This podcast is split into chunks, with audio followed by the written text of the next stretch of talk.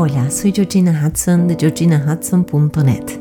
Este podcast ha sido concebido para acompañarte en el camino del autoconocimiento y el bienestar y para que juntos tracemos un mapa para alinear mente y corazón. El tema de hoy es la resiliencia y la regulación emocional en tiempos difíciles. Para más información sobre lo que hago y sobre mí, te invito a visitar mi página web en www.georginahudson.net o en mi cuenta de Instagram georginahudson.coach.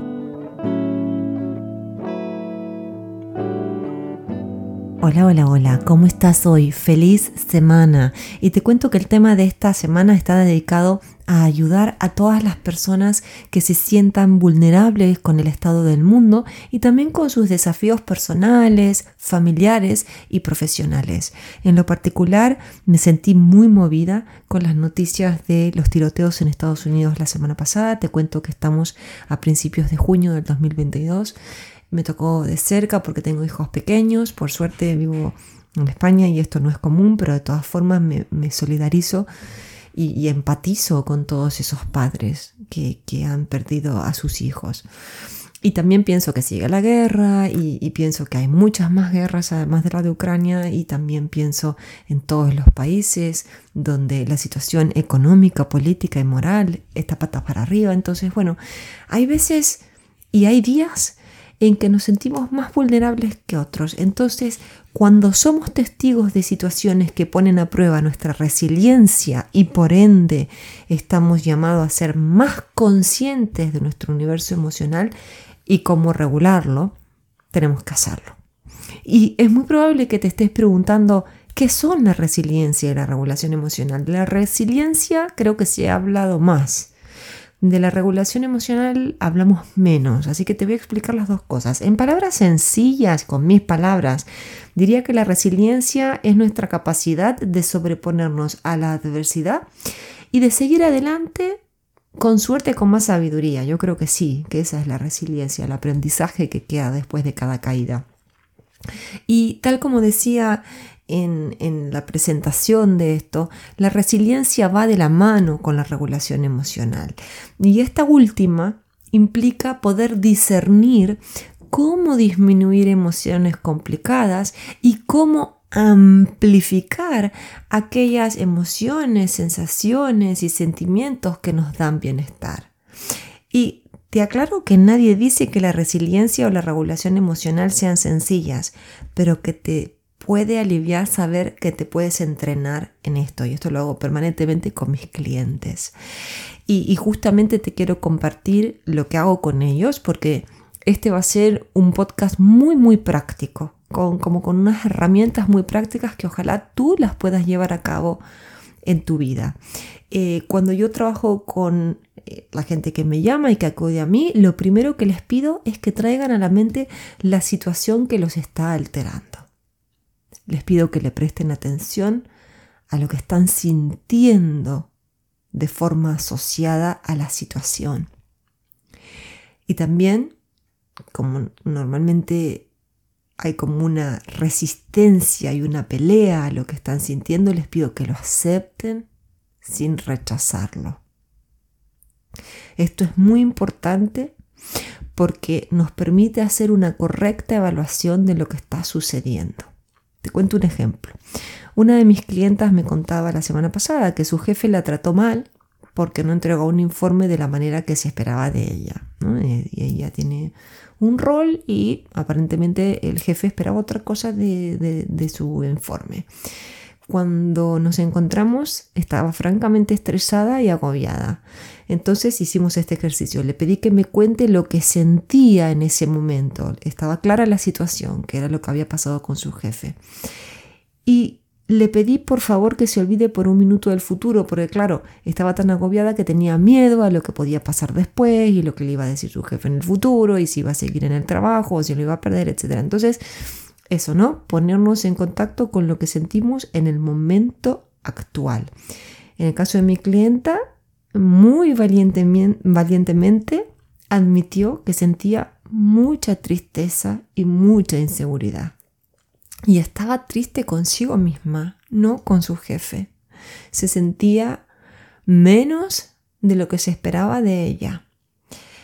Entonces, en este momento de tanta vulnerabilidad y aceptación, le pedí que ponga ambas manos en el pecho y que contacte con lo que le haría bien en su situación.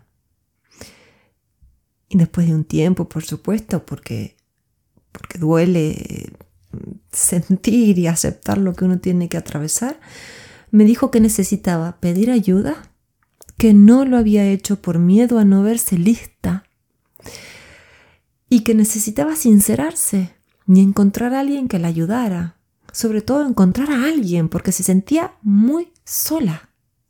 Entonces, estos serían los pasos muy simples que te acabo de compartir en el ejemplo con mi clienta y que te acabo de explicar. Para regularnos emocionalmente necesitamos primero observar la situación difícil que estamos atravesando. Después tenemos que aceptar todas las reacciones emocionales asociadas a esa situación.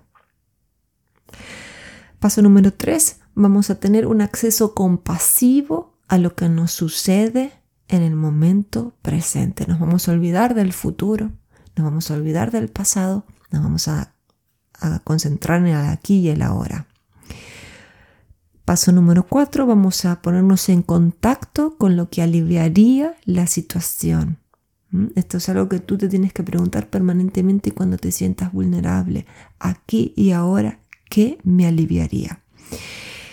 Y paso final, es hacer una evaluación de cómo atenuar la situación en la práctica. Porque yo puedo decir, sí, a mí me vendría muy bien pedir ayuda, pero si luego no sé cómo pedir ayuda, no me sirve de nada. Entonces es, ok, en el caso de mi clienta, por ejemplo, necesito abrirme, necesito sincerarme, necesito decir que me siento tonta porque no me creo lo suficiente y que necesito ayuda y que esto y lo otro. Bueno, perfecto, pero ¿cómo vas a poner en práctica esto? ¿no? Entonces, bueno, voy a hablar con esta persona, voy a hablar en recursos humanos, voy a hablar con mi jefe, voy a hacer esto y lo otro. Entonces, tener como una puesta en marcha de lo que uno sabe que le haría bien. Este trabajo nos permite contactar con el momento presente, como te dije, que es fundamental porque cuando la cabeza se pierde en el futuro, lo lógico es que nos preocupemos y nos angustiemos. Entonces lo que no queremos es agregar vulnerabilidad a la situación, queremos disminuir lo que nos hace sentir mal. Y además el futuro es pura imaginación. Así que ya con el presente tenemos bastante. Y no es una tarea fácil, te lo aseguro que no, porque lo he vivido yo en mis terapias con mis terapeutas y lo lo hago con las personas que me llaman. No es fácil, pero es crucial. El trabajo terapéutico luego irá mucho más profundo, irá ayudándote en forma multidimensional, porque va a fomentar tu bienestar emocional, físico, mental y espiritual. Pero el ejercicio de autorregulación nos va a ayudar a salir del pantano inicial, donde nos encontramos trabados, tristes, angustiados o cualquier emoción fuerte que no nos permita avanzar. Es un poco como si tú fueras con tu coche en un día de lluvia en una ruta rural. esto me pasó mil veces. Y entonces luego tu coche se queda encajado en un bache que tú no viste. El bache estaba tapado de barro, no lo viste. ¿Qué vas a hacer primero si te pasa eso? Lo básico. Saldrás del coche e intentarás sacarlo de donde se estancó. Luego harás todo lo que sea necesario para estar tranquila, tranquilo, que el coche está en pleno funcionamiento. Pero ese es el paso después. Primero hay que salir del momento. Y con la regulación emocional pasa exactamente lo mismo. Y a mayor capacidad de volver a nuestro centro en situaciones adversas, mayor será nuestra resiliencia también. Esto favorecerá una actitud optimista, perseverante y valiente. Y te digo más, las personas resilientes tienen la capacidad de entender que nada dura 100 años y que sea cual sea el desafío será temporario. Una mentalidad resiliente es flexible, es calma, es resolutiva. Y esto de ninguna manera implica estar en modo zen, así siempre con una paz interior total todo el tiempo. No, es al contrario, es poder reconocer el enojo, la frustración o la tristeza inicial y luego buscar la manera de encontrar sosiego para darle la vuelta a lo que nos está pasando. Una herramienta muy muy importante que también te quiero compartir y que aprendí en neurociencias dirigidas al bienestar es saborear e internalizar los buenos momentos. ¿Cuántas veces pasamos páginas rápidamente cuando las cosas salen bien? Si una cosita sale mal, nos quedamos llorando todo el día. Ahora, cuando las cosas salen bien, ah, bueno, sí, ya está.